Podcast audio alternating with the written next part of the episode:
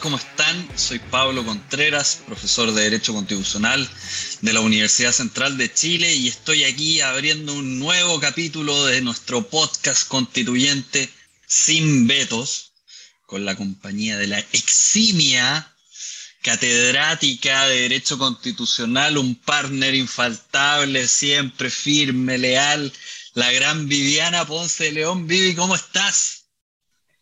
Bien, un poco sin palabras después de esa tremenda presentación. Y también sin palabras, mirando cómo, cómo va todo esto, cómo ha avanzado tanto, ya mirando los, los resultados del de, trabajo de la Comisión de Normas Transitorias, ¿no? Y, y, viendo cómo va tomando forma este borrador de nueva constitución que se va a presentar a la ciudadanía. Semana clave se terminaron de votar las normas transitorias, tenemos un, tercer, un borrador 3.0, esto es como el meme, el final final, ahora sí que sí, 3.4 y no sé qué, pero, pero claro, quedan menos de tres semanas y se está acabando el proceso constituyente. Así es. Pero ya vamos, vamos eh, avanzando de manera súper firme hacia, hacia el plebiscito de, de, salida, ¿no? Ya se aprobaron eh, las 41, 41 normas transitorias eh, y se rechazaron tres de las propuestas por la Comisión de Normas Transitorias, lo que da lugar a un total de 57 artículos transitorios en el proyecto de nueva constitución. La Comisión de Armonización también va avanzando, todavía eh, queda parte de su trabajo, eh, los 499 artículos originales eh, pasan a ser 387 con una disminución bastante importante, ¿no? Y esto, eh, este borrador final que proponga la Comisión de Armonización va a ser votado los días 28, 29 y 30 de junio. Así que queda muy poco. Vamos los descuentos, la que más. Oye, y, y seguimos avanzando con la discusión de los grandes temas, de las grandes novedades, de cómo se están transformando ciertas instituciones y cuáles son las líneas de continuidad también de las mismas. Y hoy día vamos a hablar de, así como todos somos consumidores, así como todos somos hijos de alguien, también solemos ser trabajadores y vamos a hablar sobre el trabajo. Y para eso tenemos una gran invitada, una amiga, una colega, ¿ah? desde el puerto de Valparaíso, la doctora Carla Varas. Carla es doctora en Derecho de la Universidad Diego Portales, de la Universidad de Salamanca también, en doble titulación, y es profesora de Derecho del Trabajo de la Pontificia Universidad Católica Valparaíso. Carla, bienvenida a este programa, a este humilde podcast sin vetos. Nos encanta que esté acá y nos pueda explicar todo lo que está pasando en materia de trabajo y nueva constitución. Hola Pablo, hola Viviana. Primero agradecerles a ustedes por la invitación y la tan importante colaboración y entrega que hacen a este proceso histórico que estamos viviendo. Así que felicitaciones por eso y feliz de estar acá. Súper, muchas gracias. Oye, partamos rápidamente. ¿Cómo, enfrenta la, nueva constitución el fenómeno del trabajo? Mira, la nueva constitución en relación con las garantías laborales y el trabajo en sí eh, hace un cambio de paradigma eh, creo que es un avance sustancial para las y los trabajadores eh, y por sobre todo reposiciona el rol central que tiene el trabajo, porque como tú decías al inicio, la gran mayoría de nosotros somos trabajadores y trabajadoras, necesitamos nuestro trabajo para subsistir y por lo tanto las garantías eh, vinculadas al mismo son esenciales para, para la mayoría de las y los ciudadanos por ahí uno, claro, pierde de, vista a veces algunas cosas como esas. Em, y es inevitable la comparación, o sea, eh, ¿cómo ves tú eh, esa, comparación respecto de cómo se aborda el trabajo en la Constitución del 80 con, con los nuevos lineamientos de, de la Constitución, o sea, del proyecto de nueva Constitución? Es un cambio sustancial desde dos perspectivas. Primero, desde la perspectiva, siempre en derecho al trabajo se distingue entre derecho individual y derecho colectivo. Entonces, desde la perspectiva de los derechos individuales de las y los trabajadores, es un cambio súper relevante porque la propuesta de nueva constitución lo que hace es robustecer las garantías mínimas vinculadas al trabajo, darles rango constitucional, siendo que la constitución de 1980 era bien eh, mezquina respecto de eso, de los derechos sociales individuales. eh, solo hacía eh, referencia a la garantía de no discriminación en el trabajo, tenía una, una especificación concreta, el derecho a la igualdad y no discriminación en el ámbito laboral, y también referencia a eh, el derecho a una justa retribución. Fuera de eso estaba la garantía que tradicionalmente ha estado en las constituciones chilenas vinculadas a la libertad de trabajo, pero nada más en relación a condiciones laborales de índole individual cambio, la propuesta de nueva constitución nos abre un nuevo panorama porque primero em, sale de esta em, línea más bien de corte liberal que tiene la constitución de 1980 y consagra el trabajo como un derecho social. Consagra el derecho al trabajo y a la libre elección y nos entrega un nuevo concepto que viene desde la OIT, que es el concepto del trabajo decente y de ahí se desglosan una serie de eh, garantías vinculadas con las condiciones de trabajo de las y los trabajadores. Y en, en la otra arista, que es en el derecho colectivo, también. Aquí eh, es importante recalcar que la constitución política del 80, si bien uno la lee, va a encontrar la garantía del derecho de sindicación y va a encontrar la garantía de derecho a negociación colectiva, y uno pudiera decir, la constitución actual eh, se preocupa del fenómeno colectivo en las relaciones laborales, pero la verdad es que lo hace de manera más bien limitada y desde una óptica de desconfianza del fenómeno sindical, porque no garantiza autonomía para determinar los fines que los sindicatos van a perseguir y tampoco garantiza autonomía para determinar los medios de acción a través de los cuales van a hacer valer sus intereses, que principalmente es la negociación colectiva y el derecho de huelga. En cambio, el borrador de nueva constitución da un giro y reposiciona el fenómeno colectivo. Eh, es, valorado, en definitiva, el rol que puede cumplir el sindicato en las relaciones laborales y garantiza autonomía colectiva, garantiza la negociación colectiva de una manera eh, más robusta y reconoce el derecho de huelga que en la constitución política del 80 explícitamente no estaba. En términos generales con ese resumen, con esa mirada panorámica que tú nos das, nos queda súper claro cuáles son las diferencias de, énfasis y de enfoque entre el texto actualmente vigente y el, y el proyecto de nueva constitución. Y me gustaría que nos detuviéramos un momento en un aspecto específico que tú mencionaste, que es esta idea de que el proyecto de nueva constitución asegura no el trabajo a secas, sino el trabajo decente. Entonces, quisiera pedirte si ¿Nos podrías eh, explicar eh, de dónde surge este concepto, qué significa y, cómo se asegura? Sí. Este, este concepto surge eh, desde la OIT, se trabaja, como tú bien dices, no es un trabajo a secas, y, y, aquí también muchas veces en Chile se habla de no es tener un empleo por tener un empleo, no es promover un empleo por porque sí, sino que es necesario darle una característica.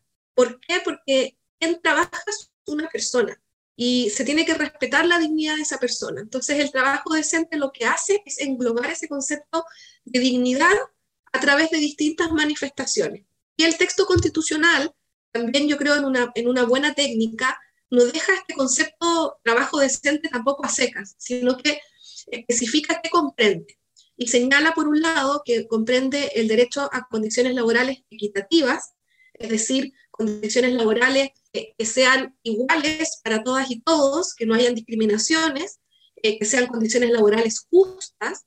También nos habla de que comprende la salud y seguridad en el trabajo, porque fíjate que cuando nosotros salimos de nuestra casa a trabajar, eh, arriesgamos nuestra vida por ese trabajo nos puede ocurrir un accidente en el trayecto, podemos tener alguna enfermedad profesional, nosotros que somos profesores por estar mucho rato escribiendo, entonces arriesgamos nuestra vida y nuestra salud. Y el empleador debe ser responsable al respecto, minimizar los riesgos y adoptar todo tipo de medidas que sean necesarias para resguardar la vida y salud de los trabajadores. Que eso esté ahora en la propuesta de nueva constitución eh, es muy importante. También eh, la propuesta señala que eh, el trabajo decente comprende el derecho al descanso, al disfrute del tiempo libre y eh, el derecho a la desconexión digital.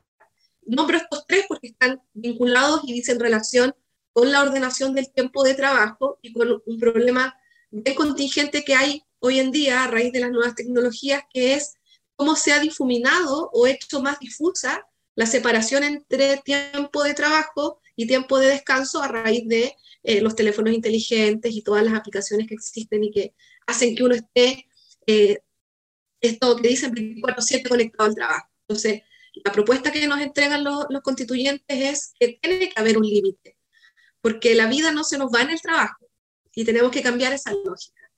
Y también, finalmente, este concepto de trabajo decente comprende la garantía de indemnidad.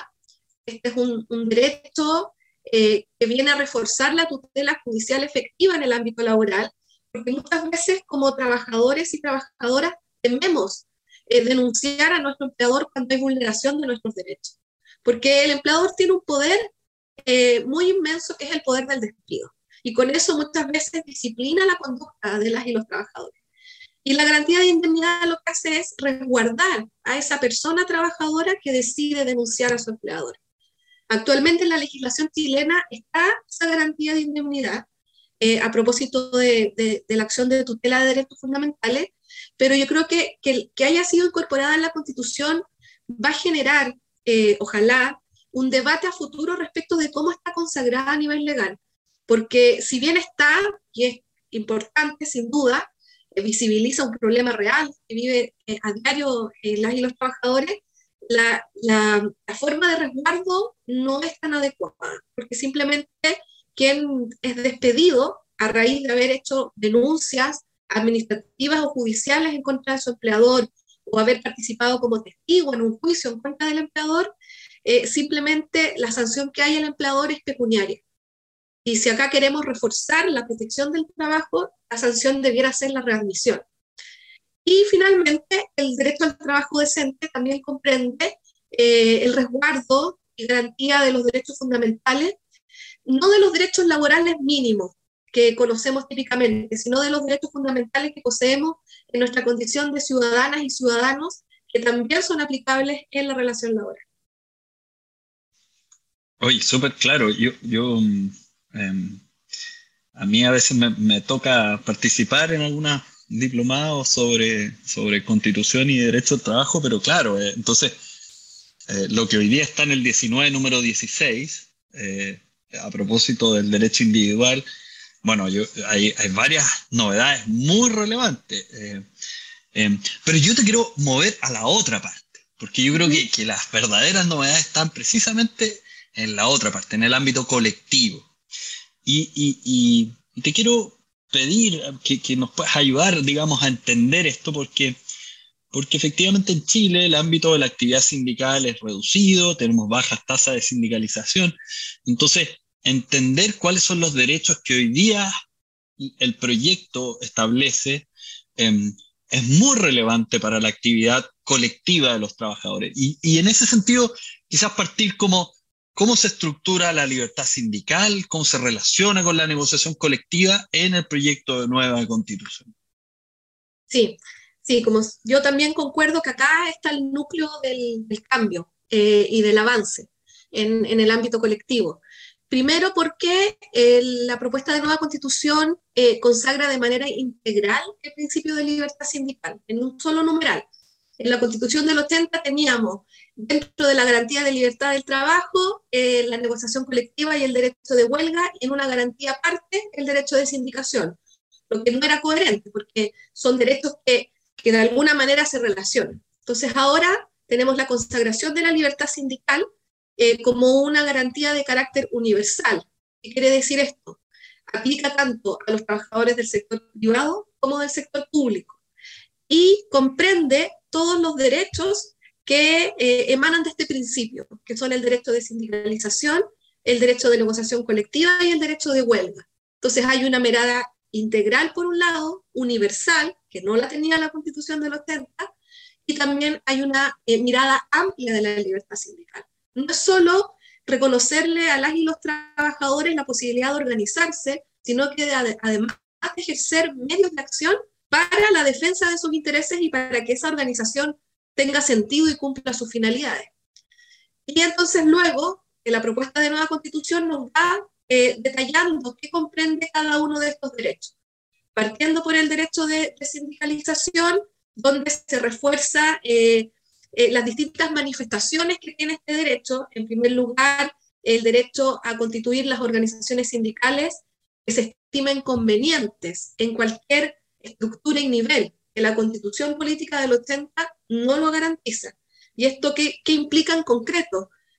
las y los trabajadores podrán definir si se quieren organizar a nivel de empresa, si también quieren organizarse a nivel de rama, a nivel nacional, eh, a nivel regional, a nivel comunal, ellos decidirán cuál va a ser su estructura sindical. Junto con ello también se consagra la libertad de afiliación y desafiliación, se consagra eh, la autorreglamentación, que también es una novedad, eso no estaba en la constitución del 80, el principio de eh, no injerencia en los asuntos sindicales, que también es una novedad. Y también está el principio de eh, la personalidad jurídica para, para el sindicato. En relación a la negociación colectiva, tenemos dos importantes novedades que constituyen un avance desde la perspectiva de el poder que deben detentar las y los trabajadores en una relación que es esencialmente asimétrica. La primera es la titularidad sindical en materia de negociación colectiva, que ha sido un tema súper debatido, que se intentó incorporar en la última reforma al derecho colectivo chileno, intervino el Tribunal Constitucional y eso no prosperó. Eh, una de las razones por las que no prosperó era precisamente que en la lectura que hace, el Tribunal Constitucional de la Constitución de los 80, la negociación colectiva es un derecho de titularidad individual de cada trabajador y trabajadora. Entonces, la nueva, el proyecto de nueva constitución opta por la titularidad sindical, entendiendo que, esto es algo que, es históricamente así, el órgano de representación de las y los trabajadores históricamente ha sido el sindicato, ningún otro órgano. Eh, el sindicato es el órgano con vocación de permanencia, con vocación de defensa de los intereses de la clase trabajadora, y es lógico entonces que sea el titular de este derecho a negociar con la contraparte social las condiciones comunes de, trabajo, de remuneración y otras materias que atañen a los intereses de, eh, de las y los trabajadores. Luego, también otro cambio relevante en materia de negociación colectiva es que en sintonía entonces con darle al actor sindical esta titularidad, es el actor sindical el que va a tener la autonomía para definir el ámbito o nivel de la negociación. La constitución política del 80 reducía la negociación colectiva al ámbito de la empresa. Y eso, en términos simples, implica menos poder negociador. En Chile, la mayoría de las empresas que dan empleo son micro, pequeñas y medianas empresas. ¿Qué poder negociador va a tener un sindicato compuesto por 20 trabajadores? O con la norma promocional que permite eh, en Chile constituir sindicato con 8 trabajadores. ¿Qué poder van a tener otros trabajadores en contra de eh, la empresa para efectos de negociar? Entonces, tiene sentido, sobre todo en, el, en nuestro país donde estamos con grandes empresas, eh, mayoritariamente que dan empleo, tiene sentido esta autonomía para fijar el nivel de la negociación y mejorar en ese contexto dos cuestiones, el poder negociador y la cobertura. En Chile no solo hay problemas o déficit en materia de tasa de sindicalización, sino que la más preocupante es el déficit en cobertura de negociación, porque eh, eh, la negociación colectiva es el mecanismo clave para redistribuir la riqueza, que sabemos que en Chile está muy mal eh, repartida. Y finalmente, trata y desarrolla el derecho de huelga con un avance sustancial, que es el reconocimiento explícito de este derecho fundamental. En la Constitución del 80 se hacía referencia para prohibirla, y luego también Nuevamente, todo esto es armónico, en sintonía con la autonomía del sindicato, el sindicato a su vez y las y los trabajadores, porque la huelga eh, no sigue la misma suerte de titularidad sindical, también puede ser convocada por trabajadores y trabajadoras no, no, estando en un sindicato, pero lo importante es que se les confiera autonomía para definir qué tipo de intereses se van a defender a través de la huelga. Y esto es relevante porque esto implica avanzar desde una noción meramente contractual de la huelga, ¿qué quiere decir esto? Entender que la huelga no solo nos sirve o le sirve a las y los trabajadores para negociar un contrato colectivo, sino que también para presionar en el contexto de cualquier otra materia laboral, abusos que se estén registrando en la empresa. Sabemos que van a haber despidos y realmente como, trabajadores estamos en contra y queremos negociar, entonces ejercemos la huelga más allá de la contratación colectiva. Eso es un cambio muy relevante eh, en, nuestro país. Y finalmente, eh, siguiendo eh, con el análisis del derecho de huelga, como estábamos acostumbrados a esta óptica prohibicionista y este trato hostil a la huelga, la Convención Constitucional nos propone un cambio en el sentido de, de dejarle rayada la cancha al legislador y decirle, mire, usted no puede prohibir la huelga. La única ámbito de prohibición es para las Fuerzas Armadas y la policía. Y esto no quiere decir que la huelga sea un derecho absoluto, porque es un derecho fundamental y como tú, bien sabes, Pablo, como todo derecho fundamental, entra en interacción con los demás y puede haber toque y eventual, eventuales restricciones. Pero lo que hace es, no puede haber prohibición. La regulación legal podrá fijar requisitos, sin duda, eh, y además, el constituyente también se preocupa en esta propuesta que eh, en, aquellas, eh, en, en, aquellos derechos más sensibles, derechos de terceros más sensibles, se admita que la huelga efectivamente tenga limitaciones, que principalmente son cuando entra en choque con la vida, salud o seguridad de todo o parte de la población. un tema que también además sabes muy bien, pues es tu trabajo doctoral y, el libro que, has publicado. Ahí, Vivi, no sé, pues, em, sobre, sobre huelga, yo creo que hay, que hay que seguir conversando, ¿no? Yo creo que es un tema polémico. Claro, es, ha sido el tema más polémico, sí. Bueno, tú decías que la, que la huelga puede perseguir varios propósitos, varios fines, ¿no? ¿Qué, pasa con la huelga política en el, en el proyecto de nueva constitución? ¿Tiene cabida, no tiene cabida? ¿Tiene algún régimen diferenciado? Sí, mira, es, es importante, la, el tema de la huelga sin duda ha sido el más polémico. Eh, han habido ya críticas al respecto, casi que esto es eh, eh, incorporar la huelga insurreccional, pero eso no es así, porque estamos hablando, de hecho partimos el podcast eh, configurando y hablando de las garantías fundamentales en el ámbito laboral. Entonces, eh, siempre está el miedo del tema político. Hay que hacer una aclaración. El sindicato por esencia es un ente político, es un actor social más dentro del modelo democrático. Se preocupa de cuestiones políticas, incluso en el modelo de la constitución del 80. O sea, el preocuparme de que hayan mejores condiciones laborales, el preocuparme si un proyecto de ley va a ir en tal o en tal dirección, ir a las sesiones cuando convocan a los sindicatos, están haciendo actividad política, están preocupándose de temas políticos. Entonces, no hay que demonizar esa palabra. Eh, lo que sí hay que dejar en claro es que obviamente no se está admitiendo aquella fórmula de huelga que es la que, va, que genera más temor, es la huelga insurreccional o en contra del sistema. Estamos hablando de entregar la autonomía para definir intereses que se defiendan a través de la huelga, pero vinculados con, valga la redundancia, los intereses que atañen a la clase trabajadora. Puede haber, por lo tanto, una huelga general en contra de las políticas del Estado que afecten a la clase trabajadora, puede haber. Sin duda que puede haber porque es parte de las problemáticas a las cuales los sindicatos debieran eh, eh, hacerse cargo y responder.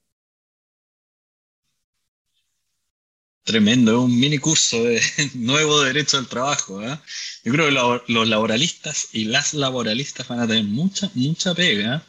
Y hay algo, solo para cerrar, hay algo que, a mí me, me, preocupa, no sé cómo lo ves tú. Eh, porque ahora el diseño de la acción de tutela de derechos fundamentales, el que va a ser eh, la, acción, la garantía que reemplaza el recurso de protección, no distingue eh, respecto de qué derecho se aplica.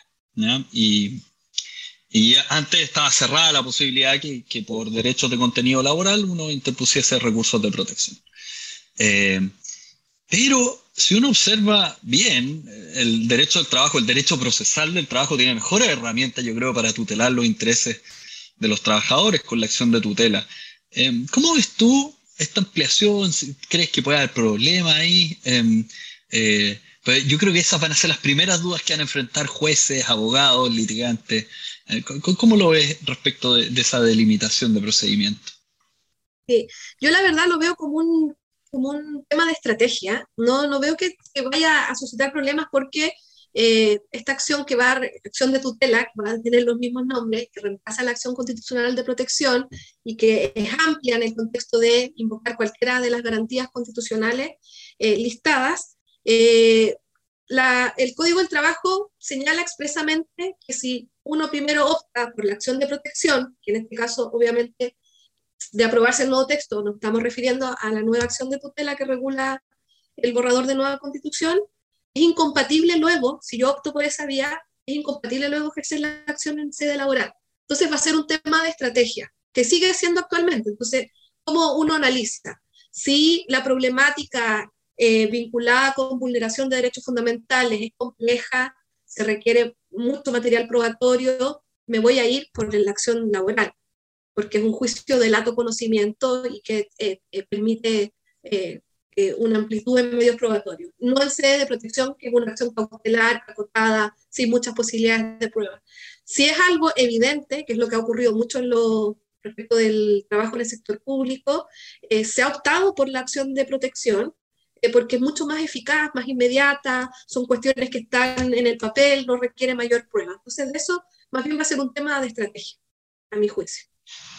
Súper claro, Carla. Oye, te queremos agradecer este, este, esta conversación. Eh, siempre nos quedamos con ganas de preguntar más cosas, pero, pero hemos hecho un, gran barrido de las novedades eh, que yo creo que va a ser muy útil para, enfrentar esto. Pero ahora tenemos que pasar a nuestra sección de nota al pie, esta última sección donde vamos dando detalles, eh, columnas, opiniones, seminarios, hilos de Twitter, podcast amigos y no tan amigos, pero eh, de todo tipo de datitos, perlitas para seguir el proceso constituyente. A mí me toca partir y voy a recomendar el libro que acaba de salir hace poquito, Social Rights and the Constitutional Moment, Learning from Chile and International Experiences. Es un libro que, sobre derechos sociales y momento constituyente que tiene la revisión del caso chileno y de experiencias internacionales, eh, liderado por Magdalena Sepúlveda, que conoce muy bien, digamos, eh, los derechos sociales y que además está la eximia panelista de este podcast eh, con, un, con un capítulo ¿ah? que se hace la cucha siempre, pero ahí en el capítulo 9, la, nuestra querida Vivi está con Pablo Marchal y Eduardo Marchán sobre personas con discapacidad en el proceso constituyente chileno. Este es un libro caro de esos, pero es un libro de esos que también van a ser necesarios para, para dar claves si se llega a aprobar eh, la nueva constitución, para empezar a tener nueva literatura para entender estas materias. Vivi, ¿cuál es tu nota al pie? Mi nota al pie es la guía práctica del borrador de nueva constitución, que fue elaborado por la eh, Convención Constitucional. Y en este documento, que tiene unas 52 páginas, con una letra más o menos grande para que no se asusten, eh, se detalla en términos generales el articulado y cuáles son los eh, derechos y también los deberes que se establecen en el nuevo texto constitucional con el propósito de dar a conocer de forma clara y sencilla el contenido de la propuesta y sus principales ideas. En particular, este, esta guía práctica incluye 10 pilares que sostienen los aspectos más relevantes de la propuesta de nueva constitución. Un Chile con más democracia, inclusivo, con tradición institucional, libre, con igualdad de género, eh, que proteja la naturaleza y el medio ambiente por sus regiones para el futuro, con una economía responsable y que garantice nuestros derechos. Se prevé que 400.000 ejemplares de este documento sean entregados a la ciudadanía en formato material, pero también se encuentra disponible online para cualquiera que desee verlo y desee participar eh, informadamente en el, en el plebiscito de, de salida. Está bueno la letra grande para leer desde el teléfono, en el metro, en la micro. ¿ah? Eh, excelente dato. ¿ah? La guía práctica. Carla, ¿quieres compartirnos alguna nota para, ir cerrando este programa? Sí, sí, también en la misma línea de, tener una decisión informada. Em, una universidad amiga, la Universidad de Valparaíso, eh, ha organizado un ciclo de, seminarios respecto del contenido laboral de del proyecto de nueva constitución que parte el 30 de junio. Eh, voy a estar precisamente en la primera mesa que es sobre, que sobre huelga y nueva constitución y luego van a haber otros otros foros. Y acá en la PUCB, después les voy a mandar los detalles de fechas, eh, porque justo se inicia el periodo de examen, exámenes de, los, de las y los alumnos, eh, vamos también a organizar distintas temáticas, no solo en la laboral, porque vemos que es súper necesario el poder eh, difundir tanto en los estudiantes, sus familias, el contenido de la nueva constitución, eh, de manera de que todas y todos podamos tomar una decisión informada y no bajo las caricaturas que de pronto aparecen en, en redes sociales. Súper. Ah, combatir la desinformación con pedagogía, con traducción, con, con educación. Oye, Carla, te queremos agradecer que te hayas podido hacer el tiempo para conversar. Eh, sobre trabajo y nueva constitución. Esperamos después tenerte de nuevo en este o en otro podcast, quién sabe qué vaya a pasar después del 4 de septiembre, todo está abierto. ¿ah? Pero, pero muchísimas gracias por haber estado hoy día disponible para conversar con nosotros. No, gracias a ustedes. estén muy bien y que les siga yendo bien. Súper, muchas gracias. Vivi, no, nos juntamos en otra oportunidad, hay que seguir pensando temas, hay de todo todavía queda harto por decir, todavía queda harto por conversar y todavía quedan estos mitos por, por derribar, ¿no? Así que seguimos Exactamente. Eso, bueno, este fue un nuevo capítulo de Sin Vetos. Soy Pablo Contreras, profesor de Derecho Constitucional de la Universidad Central y nos estaremos escuchando y viendo en otra oportunidad. Nos vemos.